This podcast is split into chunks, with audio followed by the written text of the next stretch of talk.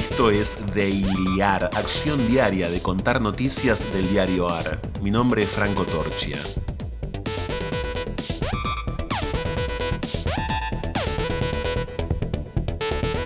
como esperando a abril ya, protegiéndose de la lluvia y de las pestes, esperando en general, porque el mundo decidió que esta sea la temporada de las esperas, aunque ya es viernes y a él al menos no tenemos que esperarlo.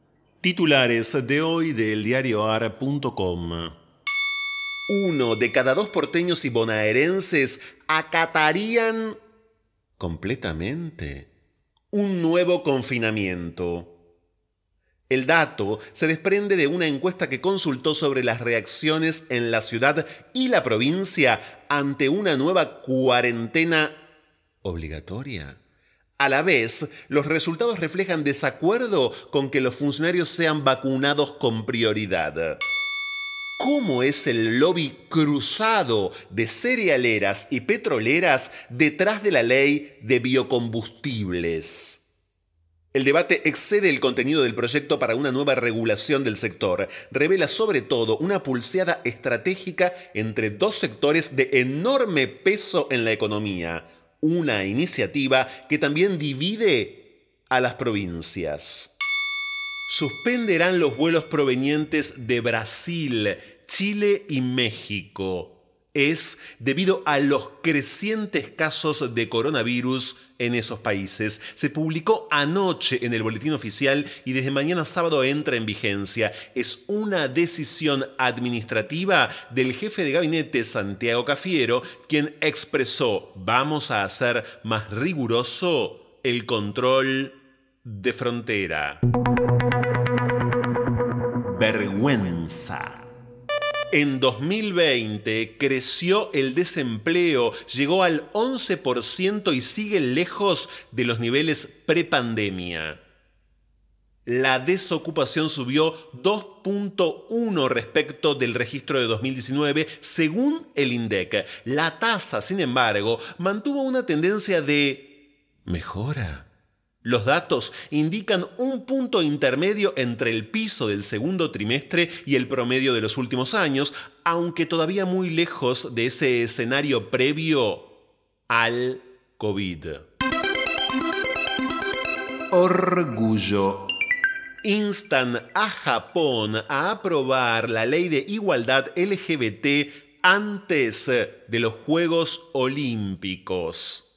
La ley de igualdad LGBT debe aprobarse antes de junio de 2021. Esta legislación histórica se necesita con urgencia y debe estar en vigor antes de los Juegos Olímpicos de Tokio, que comenzarán el 23 de julio, demandaron varias organizaciones sociales en Japón.